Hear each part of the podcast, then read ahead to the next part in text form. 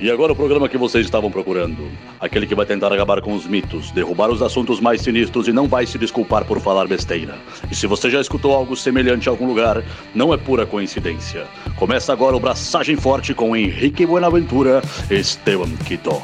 E aí galera, Esteban da Suricato aqui. Alô, Henrique Boaventura aqui e Frolich Weihnachten atrasado a todos. Que porra é essa, meu? É, Feliz Natal em alemão. Feliz celebração pagã do solstício de inverno de verão. Isso, isso. Cara, os alemães comemoram da melhor forma, cara. Apesar de eles ser super religiosos, eles ficam enchendo a cara nas praças centrais das cidades. Então me parece uma comemoração muito boa. Justo, eu diria. Comendo linguiça e enchendo a cara. Programa 29, braçagem no saco. Temos que traduzir, né? Ao invés de ficar falando termos norte-americanos, os invasores e assassinos de indígenas, estamos aí usando o nosso termo brasileiro, braçagem no saco. Burn a bag. Vamos falar sobre burn a bag. Antes de falar sobre Burn a bag, o que que tu... Primeiro, palmas para nós, né? Sim, Faz. palmas pra nós. Olha só, nós estamos gravando num período de duas semanas, estamos gravando dois episódios. Foda, foda, parabéns. Parabéns pra nós, por favor, dê-nos parabéns. Obrigado. Co- Como disse um, um brother lá no, no Facebook, é presente de Natal atrasado do ano passado, de tão atrasado que tá, né? Muito boa. Muito boa, meu. Mas então, meu, o que que tu fez no Natal, hein? Ah, meu, eu vesti a minha fantasia de Grinch e sobrevivi ao Natal. Ah, não sou muito de comemorar essa data, mas estamos aí. ah, fazendo receitinhas. Amanhã vou abraçar uma English Barley Wine. Então estou empolgado. Estava selecionando levedura, que foi propagada fazendo duas ou três cervejas, sempre subindo a OG. Então estou empolgado para fazer essa Barley Wine aí, para talvez em dois, três meses estar tomando ela. Massa. E vai ser uma, vai ser legal, vou dividir ela, vou fazer 10 litros straight e 10 litros eu vou botar madeirinhas. Olha aí, que tal, hein? Sim, meu, Fazendo projeto madeira. projeto BJCP, full BJCP. Massa, massa. E tu, mano, o que tu anda fazendo? Cara, eu não tomei... Eu tomei uma ceva no Natal. E eu acho que umas três garrafas de gin. Uma serra malte. Cara, eh, eu tô fazendo extrato, tô fazendo tônica. E projetinho pra Suri aí pra 2019. Parar de E vender cerveja e fazer água tônica. É, tipo isso. E aí a moral é que eu passei o Natal tomando gin tônica, tipo, que nem água. Herege. É, bom, é muito bom, velho. É muito bom. Foi louco. Família e tal. Não, eu tenho uma reclamação formal, nada a ver com cerveja, mas tudo a ver com cerveja, porque quem nos ouve muito provavelmente tem barba. Eu gostaria de amaldiçoar todas essas barbershop modinha do caralho, que eu fui numa barbearia, cheguei pro cara, ah, ô meu, faz, eu queria só fazer uma meia barba e tal, dar uma parada, o cara tirou a metade da minha barba. Filha da puta, não sabia o que eu tava falando. Cara, Que ódio, velho. O cara torou a minha barba, velho. Eu tenho a mesma reclamação, meu. Cara, toda vez que eu vou, eu digo assim, ó, cara, é só emparelhar. Quando eu vejo, meu, eu tô com barba de pagodeiro, meu. com todo respeito aos pagodeiros, mas, tipo, eu não gosto da barba de vocês, cara. Cara, que ódio, velho. É a vida. É a vida, a vida não é justa. Falar em vida não é justa, meu. Agora, nos primeiros dias de janeiro, a gente tem lambique pra produzir, né? É verdade, a gente tava falando sobre isso. Tá na hora de produzir com, com o restolho, com a lama da primeira fermentação e mais alguns drags aí. A próxima lambique. Do Braçagem Forte. E temos que invasar essa serva aí, né? A lambipa? Lambipa. Pen... Gurizada, pensem numa serva amarga, velho. É uma lambipa, a nossa nova contribuição. é, tem Black IPA, White IPA e agora nós temos a Lamb IPA. Cara, tá, tá estranho. Mas vamos lá. Temos a vida inteira pra acertar, cara. Verdade. Isso se a gente durar até os 40. Antes de falar do, do, do- propriamente do programa, tem um, um ouvinte que mandou uma pergunta aí via Facebook, o Lucas Salvego, ah, relacionada ao, ao episódio anterior. Ele questiona: não ouvi nada sobre sourness citada no guia do BJCP. Seria proposital não tocar no assunto? O, o o BJCP ele cita em quatro ocasiões diferentes uh, que a acidez pode equilibrar, pode substituir, na verdade, o amargor nas, nas saisons.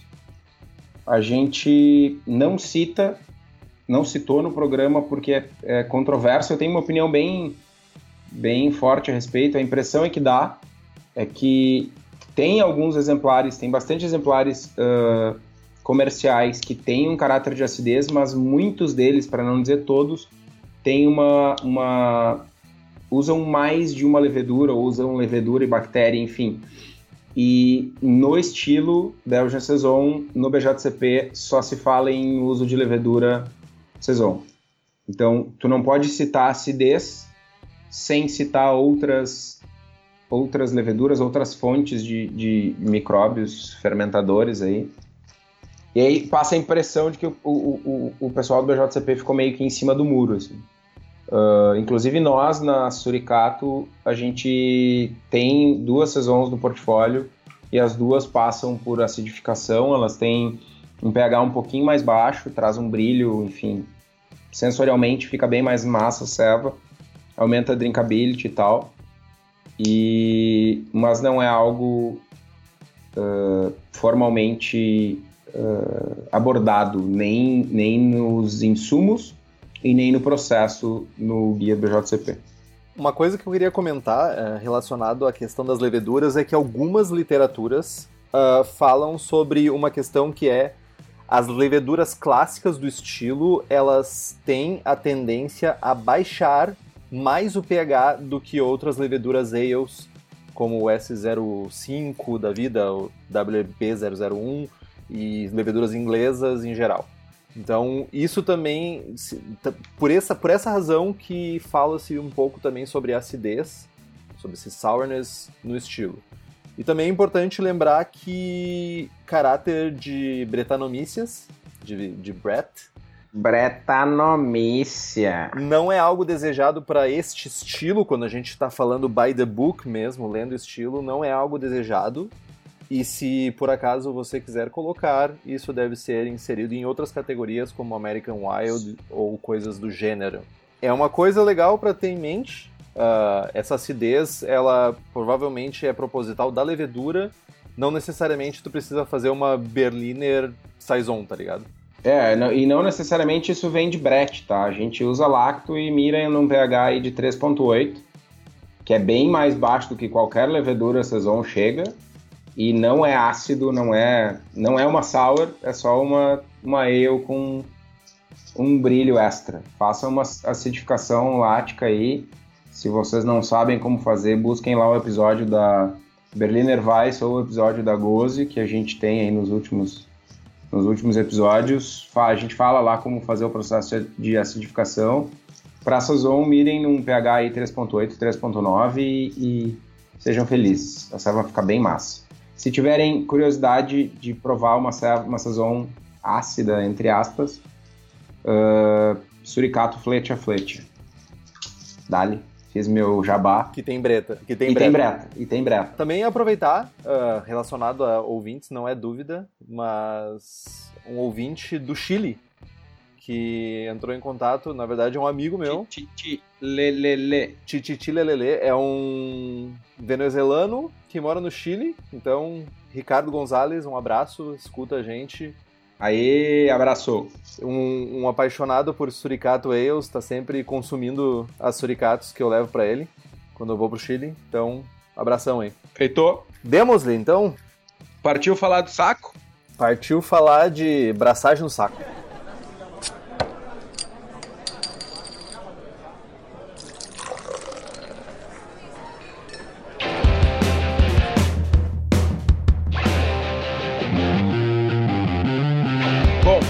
Comparando o processo normal, nesse setup, a mostura é feita numa panela, os grãos são lavados usando água quente que está numa segunda panela e o resultado da lavagem vai para a terceira panela, que é a panela de fervura.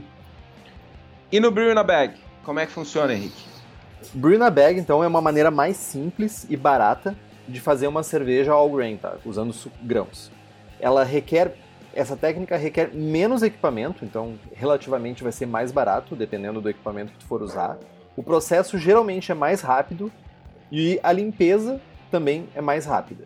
A origem desse método é bem. Uh, não existe uma unanimidade sobre a origem desse processo. Algumas literaturas falam em Austrália, outros falam em Estados Unidos, mas mais comumente é aceito que a origem está na Austrália juntamente, just, juntamente com, a, com o no-till, que é outro um método diferente também que o pessoal da Austrália faz loucamente isso. E os equipamentos necessários são uma panela. Uma coisa importante sobre essa panela é que ela deve comportar pelo menos o dobro do volume final da cerveja desejado. Um saco para os grãos, geralmente ele é feito de voal ou algum outro tecido que suporte temperatura uh, mais alta, que vai ser gerado pela mostura e dependendo do processo que tu for fazer, tu também pode ter chegar perto da temperatura de fervura. Uh, outra coisa importante é que ela cubra toda a panela e preferencialmente não encoste no fundo para evitar de queimar o saco. Tudums. Quando estiver levantando a temperatura ou quando estiver com fogo na panela ou ainda em outros casos se tu usa uh, resistência tiver com a resistência ligada não queimar esse saco que vai ser de algum tecido que não suporte essa temperatura. Primeira pergunta. Enquanto tu tá aquecendo a água ou tu tá fazendo uma rampa, tu tá com fogo aceso, tu faz recirculação, usa bomba, usa canequinha, como é que é o processo? Meu, por isso que eu te adoro, né, meu? Tu tem boas perguntas. Uh, no meu setup, eu tenho uma bomba de recirculação.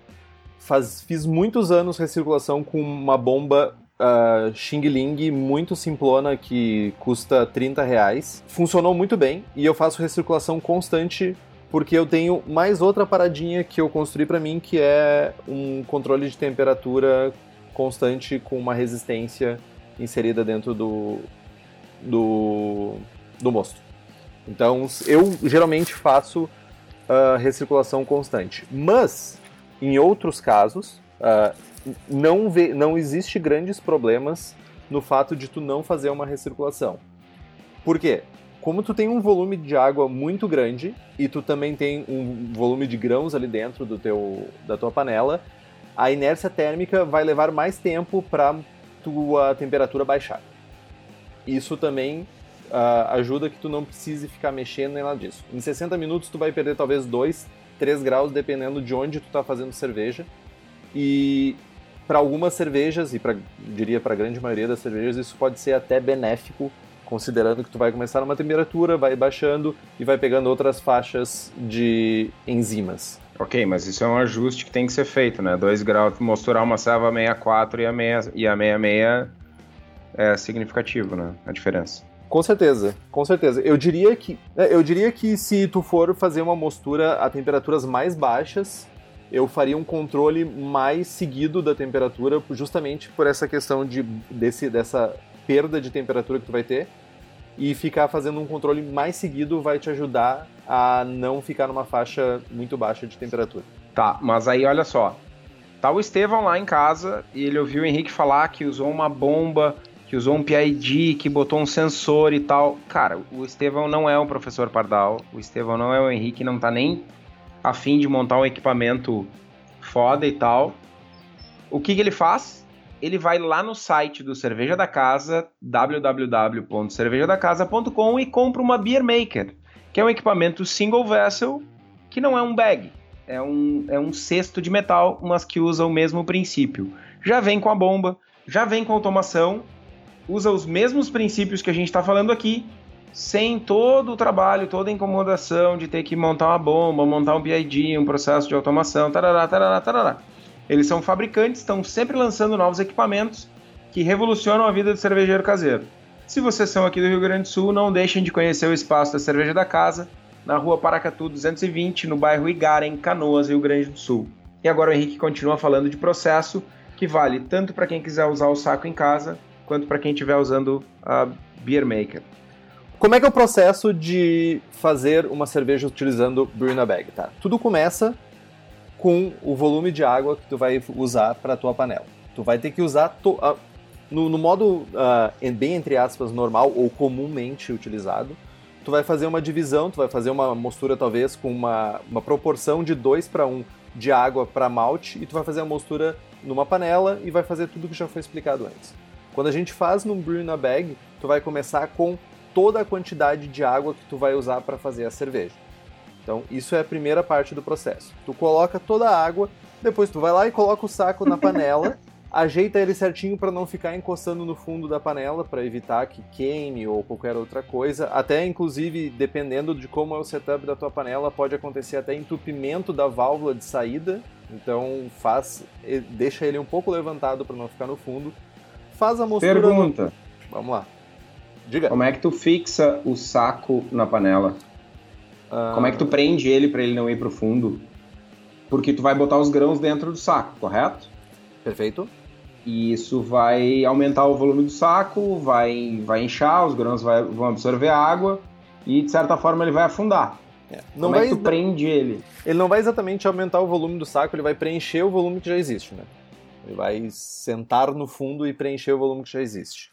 Mas tem alguns, uh, tem alguns sacos de grãos que eles já vêm com uma corda para te amarrar no, em volta da panela, que a panela tem uma borda, tu pode amarrar nessa borda, tu, tu pode ir dobrando e amarrar para que ele fique fixo naquela posição. O meu saco ele é um pouco maior que a minha panela e no meu caso eu uso grampos. Eu comprei grampos em ferragens, qualquer ferragens tem isso, tem isso. Grampos de uso geral, então eu boto na altura que eu quero e uso grampos para fixar a, o saco na altura certinha que eu preciso. E tu pode comprar o saco lá no cervejadacasa.com também. Então a gente ajeita o saco, colocamos tudo certinho, está na altura correta, adicionamos grãos, misturamos bem os grãos para não criar os grumos que vão ficar com grão seco no meio e vão de alguma forma uh, atrapalhar a nossa mostura. Faz a mostura, geralmente é uma mostura um pouco mais longa, de 90 minutos, porque tu tem uma dispersão maior de enzimas, porque tu tem uma proporção de água maior que de grãos, tu vai ter enzimas mais dispersas dentro do líquido, então tu faz uma mostura um pouco mais longa. 75 minutos a 90 minutos é o ideal. Terminou a mostura, conversão completa dos açúcares, tu pega, simplesmente levanta o saco e deixa ele escorrer. Dica: se tu tiver uma grade, tem aquelas grades de geladeira que são ideal para isso, que são esmaltadas, pega aquela grade bota embaixo, vai te salvar de um esforço enorme de ficar segurando o saco. Algumas pessoas usam roldanas para fazer isso. Eu uso a grade, para mim é a maneira mais simples. E quando tu já levantou, já pode ligar o fogo e preparar a fervura. Eu não faço mais mesh out, para mim não é uma coisa que eu me preocupo. Então, levantei o saco, liguei o fogo e já e deixo escorrer, vai escorrer todo o líquido a própria pressão uh, da gravidade que tu tá fazendo segurando o saco vai comprimir os grãos e já vai dar uma chunchada ali e extrair umas gotas preciosas de mosto para tua fervura. Então, esse é o processo mais básico. Pergunta. Pai. Posso perguntar? Pode. Eu já vi uns, uns queridos, para não chamar de infelizes, amigos, espremendo esse saco loucamente para tirar até a última gota. Os caras estão ali apertando. Cara, não extrai tanino isso, cara? Isso é outra pergunta muito boa, tá? Uh, existem testes. Uh, a, a, literatura que a gente tem é uma. Uh, e que muitas pessoas continuam utilizando e não se atualizando é uma literatura de 20 anos, 15 anos, que levava, não levava em consideração grandes estudos que foram feitos posteriores, tá? Então existe esse mito do apertar o saco vai extrair taninos loucamente. Uh, primeiro que sim, se tu espremer até a última gota, tu vai extrair, além de taninos, tu vai extrair outros, outros compostos do grão que não vão ser uh, não vão ser benéficos para tua cerveja, por assim dizer. Mas para te extrair taninos simplesmente dando uma apertada leve, tu precisaria de outros fatores, e geralmente é uma tríade de fatores. É pH, é temperatura dos grãos e mais um que eu me esqueci. ok, mas então uma, uma apertadinha de leve, assim, um carinho no saco dá pra fazer de boa. Isso, aperta com carinho. Não precisa espremer como se estivesse pegando um pano e torcendo. A, como okay. eu disse, suspender o saco já vai fazer um. vai espremer naturalmente os grãos e vai extrair mais líquido. Se tu quiser dar mais uma apertada, ok. Não, não aperte loucamente para tentar extrair a última gota. Pelo amor de Deus, nós falamos sempre isso. Se tu quer mais eficiência ou se tu quer mais açúcares, coloca mais malte. Não fica tentando extrair a última gota de açúcar dos teus grãos. E por que, que a gente não começa, já que é mais simples e menos custoso, por que, que a gente não começa uh, lá no nosso início cervejeiro caseiro, que a gente só faz Weiss, Red? Por que, que a gente não começa com esse sistema? Uh, eu reflito fortemente sobre isso. Uh, porque é um método realmente mais simples e uma coisa que impede muitas pessoas de começar no, na cerveja caseira é o custo inicial que tem de três panelas, é o espaço que a pessoa não tem em casa para fazer com três panelas. Então, eu acho que tem muito essa questão do, de, dos brasileiros tentarem replicar setup comercial, sabe? Uh, tem muito essa, ah, porque eu preciso extrair o último eu preciso de uma eficiência de 99%, eu preciso disso. E, e, e tem muito também de, de cursos, que são os cursos que tem por aí afora, que se tu aprende a fazer desde o início usando três panelas, as chances de tu usar três panelas para fazer o resto da vida são enormes. Então, se os próprios cursos já começam te ensinando dessa forma, eu não sei por que, que eles ensinam dessa forma, mas é, é, um, nos Estados Unidos e em outros lugares o cenário é bem diferente. A quantidade de pessoas. Primeiro que as pessoas não geralmente começam fazendo com extrato, então já muda tudo de figura, não tem mostura. Então é um processo bem diferente e. Mas, cara, isso, isso é uma vantagem dos nossos cervejeiros caseiros. Meu. Cara, não fazer cerveja com extrato é uma vitória, meu é uma vitória considerando o extrato que a gente tem aqui para fazer cerveja, saca? Eu não, acho... mano, não, não, não, não. Desculpa, eu vou discordar, velho. Tem mais de um teste, inclusive.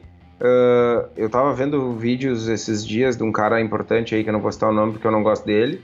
O cara fazendo teste cego e tomando ceva, mesma, rece... mesma receita, entre aspas, uh, de ceva com extrato e ceva all grain e tipo, meu, em todas o cara a descrição sensorial fazia muito mais era muito mais viva e tipo o cara acertou todas. E tem várias pessoas que falam a mesma coisa inclusive tem gente que cita medalhas em NHC de que não tem simplesmente não tem medalha de serva com extrato tá ligado? É raríssimo e a proporção de gente fazendo serva com extrato e fazendo all grain é bem diferente da proporção de medalha tá ligado Sim, concordo, mas eu discordo que não tenha cerveja uh, que utilize extrato que seja medalhista. Tem casos não, não, não, é tem, é bem menor, mas tem. Tem, tem. É tipo, é uma medalha por ano e num universo de 100 medalhas, tá ligado? E tu tem, sei lá, mais da metade dos cervejeiros caseiros fazendo selva com extrato. Considerando que não é metade dos cervejeiros que tentam concorrer em concurso. Enfim, se fosse para não. Se, se eu tivesse a opção de, de não fazer cerveja ou fazer com extrato, eu faria com extrato. Com certeza, mas tu tem a opção de. Não sei se é com certeza, meu. Ah, velho, fazer serva com DME, meu. Cara, lá fora. 100% eles usam, DME, mano. Mas eles não usam DME, eles usam LME. Ok. Que é diferente. É diferente, o é. processo é, uma, é diferente. É um processo diferente, mas o gosto é uma bosta igual. Tem variedade maior, tem variedade maior de extratos. O extrato é mais novo do que o que chega aqui. Tem, é bem diferente, cara. O cenário é diferente do que o nosso. Não adianta dizer que é igual porque não é. Não, claro que não, meu, mas tipo, tu pega um Grain Build, uma serva um pouquinho mais mais uh, diferentosa no, no caráter malte, tá ligado? Tu tem lá, ah não, porque eu botei cara Hell e cara Red, ah é. Meu, a diferença é super sutil, é tu usa 3% de um e 4% de outro. Aí, tu, se, se faz sentido ter diferença sensorial em percentuais bem baixinhos de maltes que são muito parecidos sensorialmente, cara, se a gente percebe essa diferença, a diferença para um ou para um LME, seja da qualidade que for, é muito maior, mano. Ah, eu concordo que tem uma diferença, tem uma diferença grande, mas eu também concordo que tem maneiras de tu fazer uma cerveja que fique boa usando extrato. Eu não acho que seja. Não tô dizendo extrato claro, pronto. Mas se tu, se tu usar todo esse esforço para uma ceva all grain, tu vai ter uma ceva melhor. Sim, fato. Se tu tiver setup para isso, se tu tiver e aí ah. a gente volta ao início da questão, que é os cervejeiros caseiros brasileiros, nesse aspecto, estão em vantagem aos cerveje... dos cervejeiros americanos. Se tu usar o mesmo esforço com uma ceva all grain, tu tem uma ceva melhor que uma ceva com extrato. Concordo. Estão em vantagem, uh, ainda que o fato de ser all grain, de ser sempre com grãos, limita alguma, algumas, várias pessoas de começar na nobre arte da cerveja caseira. Enfim, discutindo o sexo dos anjos. É, fugimos da pauta bizarramente.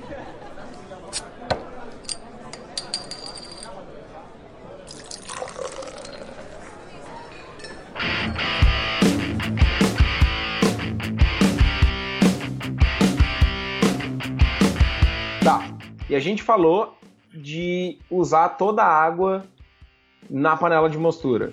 E o cálculo de absorção de água pelo malte é o mesmo? Como é que funciona? Qual, qual é a absorção de líquido por quilo por quilograma de grão? Não é o mesmo no setup de três panelas ou de duas panelas, onde a gente tem uma filtragem, porque justamente pela questão do, uh, do ato de levantar o saco e ter a compressão dos grãos. Então, geralmente, a absorção de grãos, de líquido dentro dos grãos num brew in a bag é de 0,83 ml para cada grama de grãos. Arredonda aí para 0,9 e não vai fazer grandes diferenças no final das contas. Então absorve menos. Absorve menos, exato, porque a compressão porque vai o, fazer com a que. A gente os... faz o carinho no saco e tal. Exato, faz, o, faz a, dá a chunchada no saco e daí vai fazer com que saia mais líquido que está dentro do grão. Tá. E a mostura, além de, de, levar em consideração a quantidade de água, primeiro vai toda e depois vai ser uma quantidade de água um pouco menor, né? Porque tu tem uma redução na, na perca, na perquinha, tem uma redução na, na, na perda de água. Tem alguma outra diferença na mostura? Como a gente tem uma como, como, as enzimas que estão presentes nos grãos elas vão ficar mais diluídas, porque a tua proporção de água pode chegar a 4 para 1, dependendo da cerveja que tu for fazer, uh, recomenda-se uma mostura mais longa para ter uma atenuação maior, principalmente em temperaturas mais baixas, quando a gente está fazendo uma mostura 64, 63, quanto mais baixo a beta-milase ela tem uma, uma, uma, a velocidade dela é mais lenta do que a alfa-milase. Então, temperaturas mais baixas, tu vai precisar de mais tempo justamente por essa relação de água-malte maior. Então, geralmente em temperaturas mais altas, a alfa-amilase trabalha mais rápido e tu não vai ter uma diferença tão grande de fazer uma mostura tão longa. Mas geralmente de 75 a 90 minutos é uma é um spot on para para mostura. Outra coisa que essa alteração na relação de água muda é, é pH e adição de sais, né? Perfeito. Uh, essa adição de água maior, essa proporção maior de águas, ela pode e geralmente afeta o efeito tampão que os maltes têm. É, pode, tu não pode não ter o mesmo resultado que tu teria quando tu faz aquela mostura clássica 2 para 1, 3 para 1. Então, uh, o que se recomenda é usar um pHmetro, fazer as medições certas e verificar como é que está o pH da tua mostura com esse setup onde tu tem uma proporção de água malte maior. E quanto a adições de sais, uh, não muito diferente uh, de uma mostura normal, tu vai fazer a adição completa já no início da mostura. Uh, não é muito recomendado fazer adição na fervura, geralmente se adiciona os, os sais na mostura, e aqui tu não vai, não vai ter muita diferença. A questão é que tu tem uma proporção de água maior e tu tem que usar uma boa calculadora para fazer os teus cálculos de adições. Boa. Boa. Já que tem um cara que eu sei que é formado em engenharia, um cara que tem diploma, essas paradas e tal, me diz aí como é que a gente faz para calcular o volume pré-fervura, já que tem essa diferença. Como é que a gente faz para calcular esse volume pré-fervura? Cara, uh, é o total do tempo da fervura, digamos 60 minutos, ou uma hora, a famosa uma hora, vezes a taxa de evaporação, e aí tu vai ter, sei lá, um litro por hora. Então, uma hora de fervura. Ah, um litro por hora é sacanagem, né? Algo mais real. Tu vai ter uns 4 litros por hora e 3 litros por hora num setup de, de 20 litros. Então, 3 litros por hora vezes uma hora de fervura, tu vai ter 3 litros. Mais o volume do lote, que vai ser esperado, né? Vai ser 20 litros. Então tu precisa. Tu, o teu volume de água pré-fervura é 23 litros. E para calcular, já que a gente tem, a gente sabe como calcular o volume que a gente quer ter pré-fervura, como é que a gente faz para calcular o volume inicial para chegar nesse volume de pré-fervura? Volume do pré-fervura mais peso do grão vezes 0,83, que é a taxa de absorção de grãos. Boa. E, mas tem uma facilidade. Eu sei que tem muita gente que faz milhares de, de, de planilhas. Eu conheço um cara, inclusive, que eu estou conversando com ele agora, que adora uma planilha e fazem milhares de coisas, mas, meu. Excel tem... é vida, velho. Ai, meu, sério. meu, tem uma baita ferramenta que é o Beersmith. Então, o Beersmith faz tudo isso para ti. Eu eu faço propaganda de graça pro Beersmith porque para mim ele me resolve a vida. Então ele é mais fácil de calcular, ele guarda o perfil do teu equipamento e tu nunca mais te preocupa com cálculos. Meu, é Cara, lindo isso. É disparado a melhor ferramenta para produção de cerveja no âmbito de cálculos e tal. E ela tem uma falha, apenas uma falha. Que seria? Que é que os maus elementos cervejeiros caseiros brasileiros, eles são brasileiros e não desistem nunca de serem preguiçosos. E eles cadastram ou não cadastram o equipamento da forma errada. A única atenção que tem que ter é na hora de cadastrar o equipamento. Meçam o volume do equipamento, o volume de água, o volume de líquido que o equipamento comporta. Cadastrem o material do equipamento. Cadastrem o peso do equipamento, porque o Beersmith já calcula uh, o, o quão o material absorve de calor. Então, principalmente para equipamentos não single vessel, tu vai calcular lá que tu vai fazer uma mostura a 69 graus, a tua água tem que estar tá a 72, porque vai ter uma absorção de, de temperatura, ter uma absorção de calor pelo grão, pelo, pela condição do calor do material do equipamento e tal. Então, só, só façam isso, meu. Só calculem, só cadastrem o equipamento de vocês da maneira correta. Gastem aí meia hora, 40 minutos. Ou façam e... uma, uma, façam uma receita de teste para calibrar o equipamento. Toda vez que eu mudo de equipamento, eu faço uma receita de teste. Tento primeiro me aproximar o máximo possível e depois eu bato os resultados com uma, com uma braçagem teste. Isso implica em tu voltar no Beersmith e fazer as correções, né? Exato. Enfim, é só precisa isso. É muito fácil, muito simples e é uma baita ferramenta. Tá, meu, mas e tem mitos relacionados a, a Beer na Bag aí? De que não funciona, de que a cerveja fica mais turva, é bom para fazer neipa. Eu acho que tem, tem, tem três grandes principais mitos uh, no Brew na Bag, tá? O primeiro deles é a eficiência, que a eficiência vai ser mais baixa. A eficiência vai ser mais baixa? Possivelmente sim. Porque então não é mito. Não é um, exatamente um mito. Porque tu não tá fazendo lavagem dos grãos e tu não tá arrastando aquelas gotas, aqueles cristais de açúcar milimetricamente inseridos dentro do malte. Então, como tu não tem essa lavagem e tu não vai chegar na mesma eficiência que tu teria num equipamento fazendo com, num equipamento com três panelas. Isso realmente já foi testado e tu não vai ter a mesma eficiência. É muito mais baixo? Não. Vai de acordo com a tua moagem dos grãos, vai de acordo. Tem uma coisa que é muito interessante que os caras do Brulosophy, abraço pro pessoal do Brulosophy que não nos escuta, até porque eles não falam português que eles fizeram um teste sobre agitação da mostura em Bruna Bag. Eles chegaram à conclusão em alguns testes que quando tu faz uma mistura, tu, durante a mostura de 90 minutos, a cada 15 minutos tu faz uma dá uma misturada nos grãos e uma remexida nos grãos caso tu não faça recirculação constante, tu ganha de 5 a 7% de eficiência no teu processo. Então, se isso é uma, realmente uma preocupação tua, não é uma preocupação minha. Eu desapeguei de eficiência.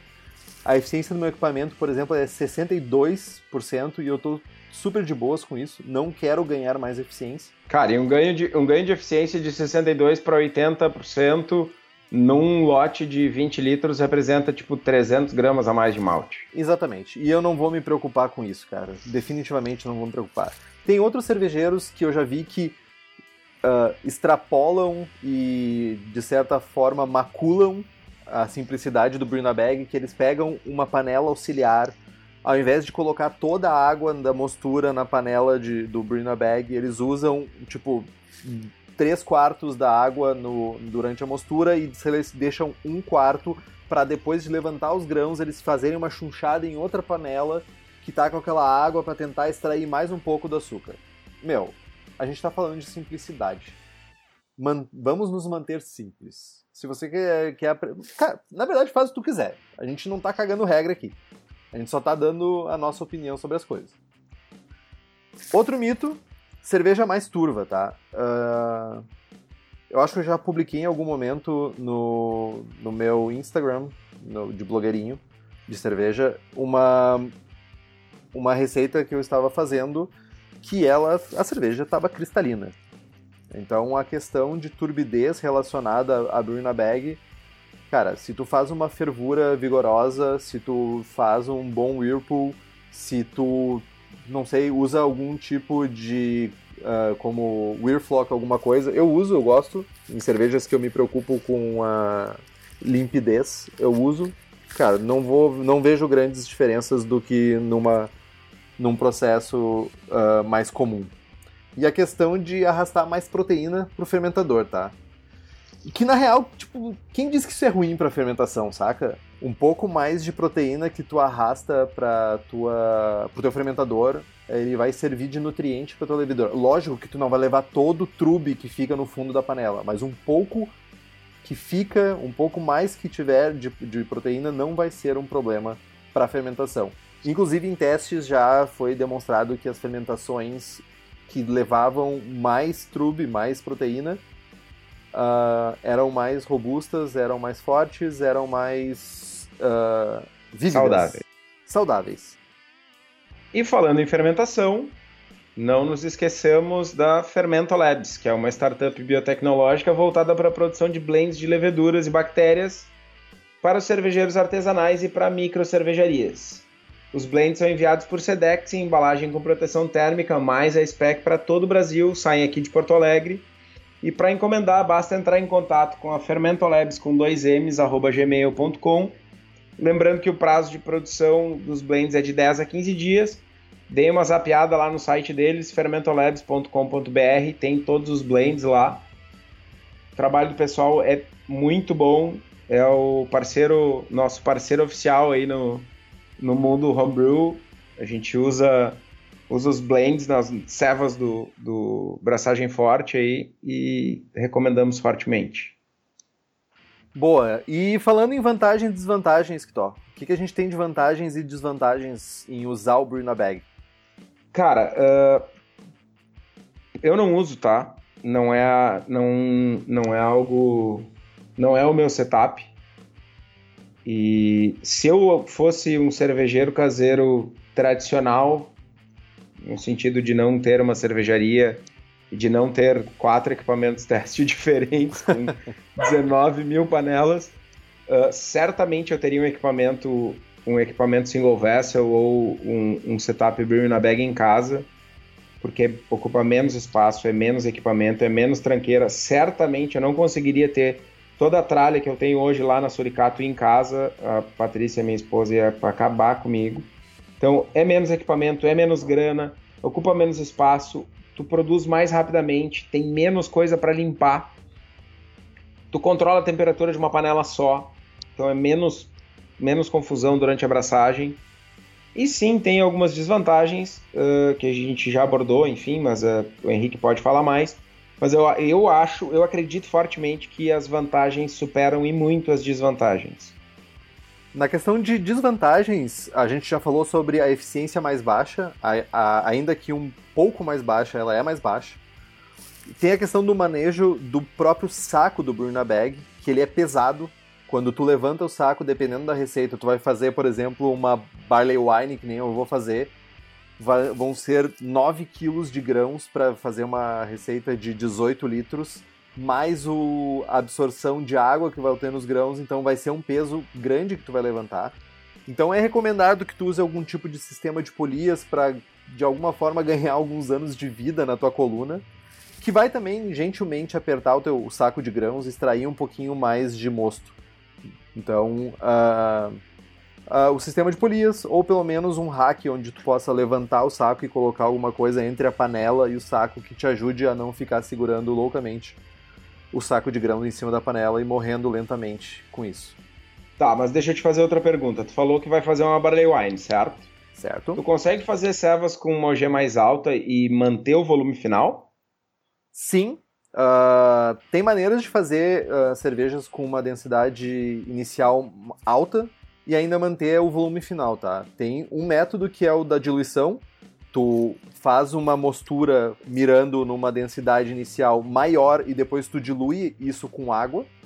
Tem a maneira de usar DME também, que tu substitui parte, e uma parte pequena, não é uma parte grande, do teu malte base por DME, mesmo tu não gostando de usar DME para fazer cerveja, é uma opção, tu usa para aumentar a tua OG sem precisar colocar tanto grão dentro da Meu, tua panela. DME foi inventado para fazer bolo, tá ligado?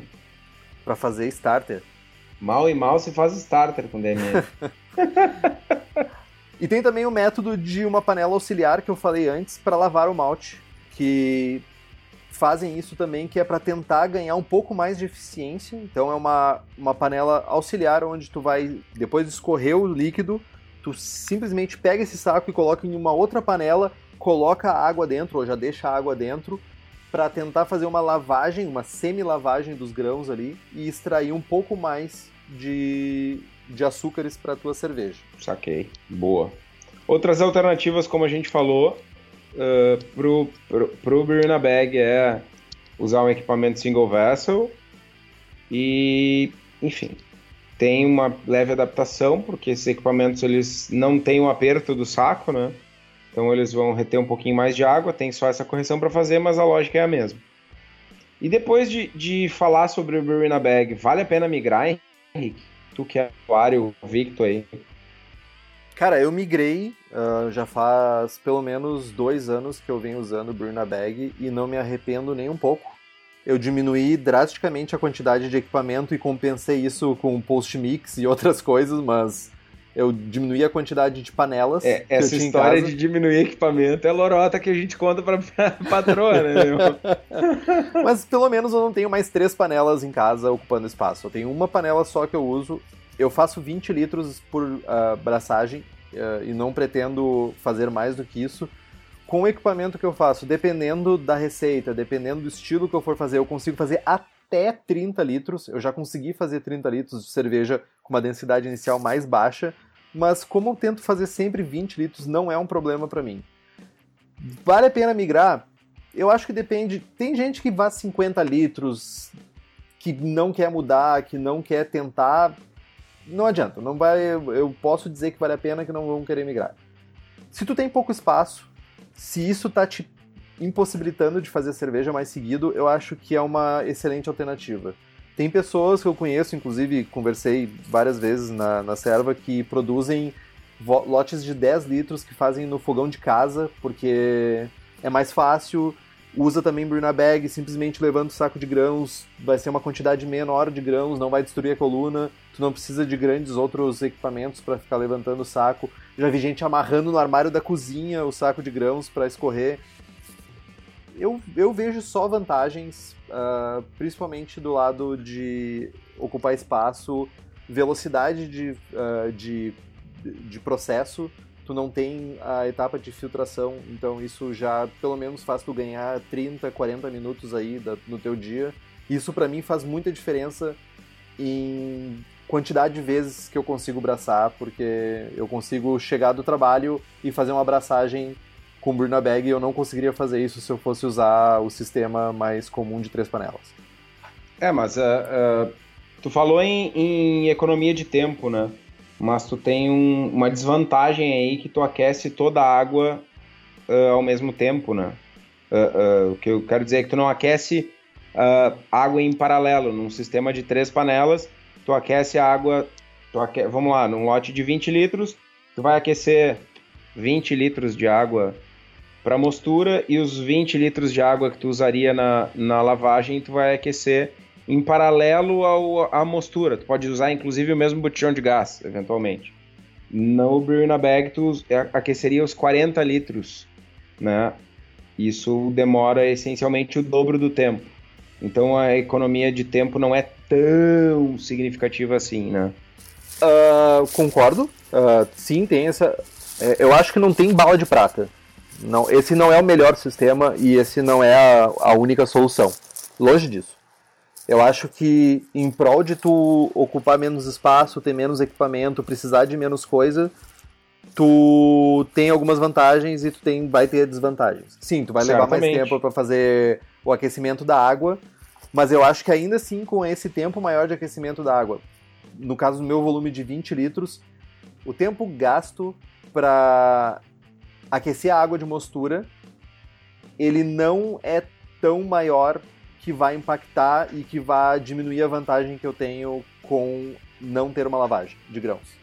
Perfeito. Tu economiza 20 minutos não lavando e gasta 10 minutos a mais uh, aquecendo toda a água, tu ainda está num saldo positivo de 10 minutos. Exato. O meu processo de cabo a rabo, de arriar malte, uh, água quente, até a, água, a panela tá lavada e guardada é no máximo 4 horas. Cara, eu enxergo que o. E aí, usando o termo que tu, que tu falou mais cedo, da simplicidade. Quando o, o, tu consegue explorar melhor as vantagens do Brew na Bag quando tu tem em mente um processo mais simples, mais rápido, mais ágil. Uh, eu acho que tu extrai o potencial maior do Brew na Bag num lote menor. Porém, uh, não só no lote menor. Tem exemplos de setups grandes de Brew na Bag. Inclusive, a gente vai botar algumas fotos no, no post aí de cervejarias, de equipamento comercial, de gente fazendo Brew na Bag com até 500 litros. Então, sim, eu, eu acredito fortemente que a maior vantagem é quando o lote é menor, porque a gente ganha agilidade e, e, ganha praticidade, mas não significa que num lote maior também não tem vantagem.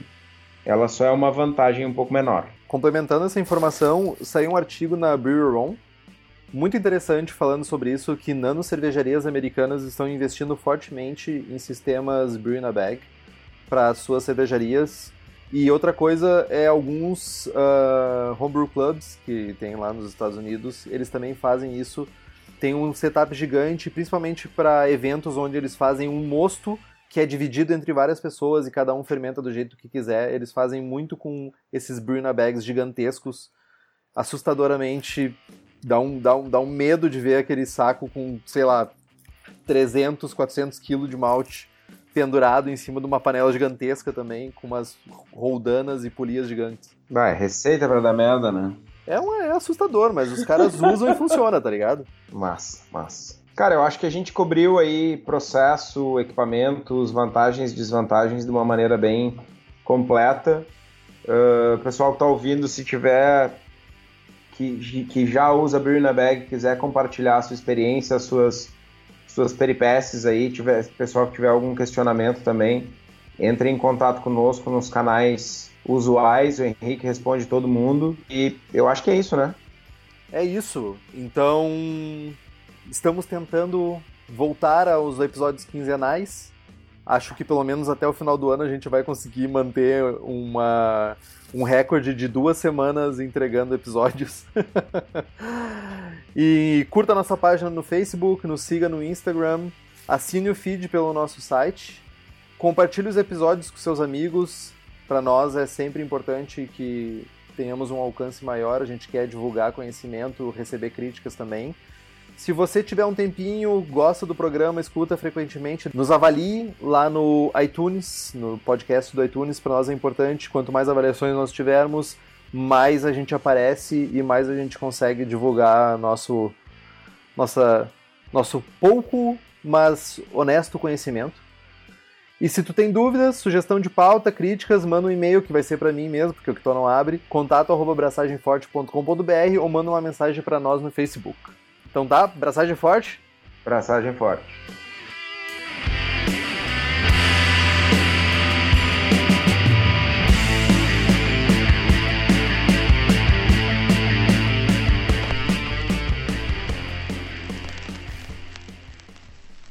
Tu é estrelão, meu. Trabalho duro aqui é feito pelo Henrique.